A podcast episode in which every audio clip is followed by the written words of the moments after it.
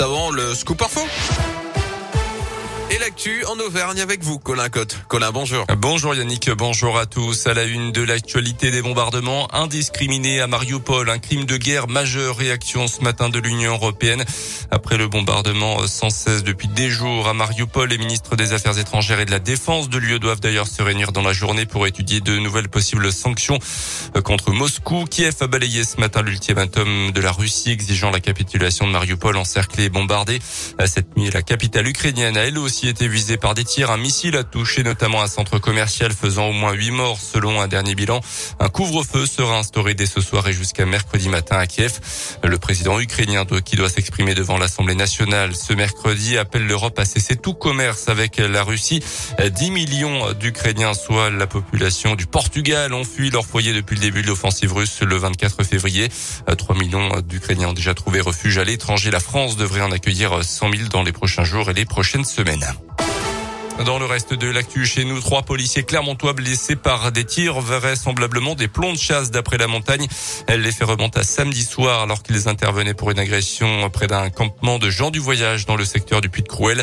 Un homme de 46 ans a été blessé au visage lors de cette première agression.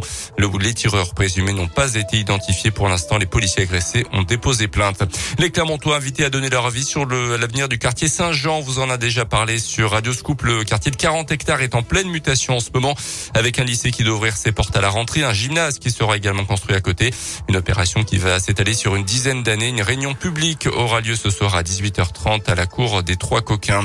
Ils sont 12 candidats à vouloir la même chose, devenir le prochain président de la République, alors que la campagne électorale s'accélère. Radio Scoop vous continue de vous en faire découvrir les différents soutiens des candidats ici dans la région.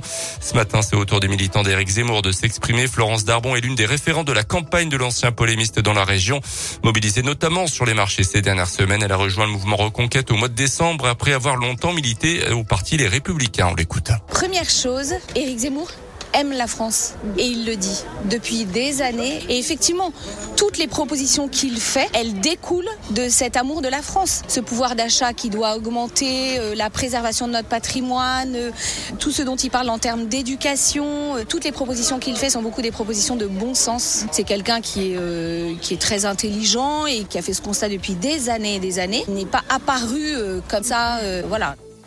Le premier tour, c'est dans un petit peu moins de trois semaines, le 10 avril. On termine avec l'athlétisme et Valentin Lavellini a pris la quatrième place des mondiaux en salle à Belgrade. En saut à la perche, le Clermontois signe au passage son record personnel.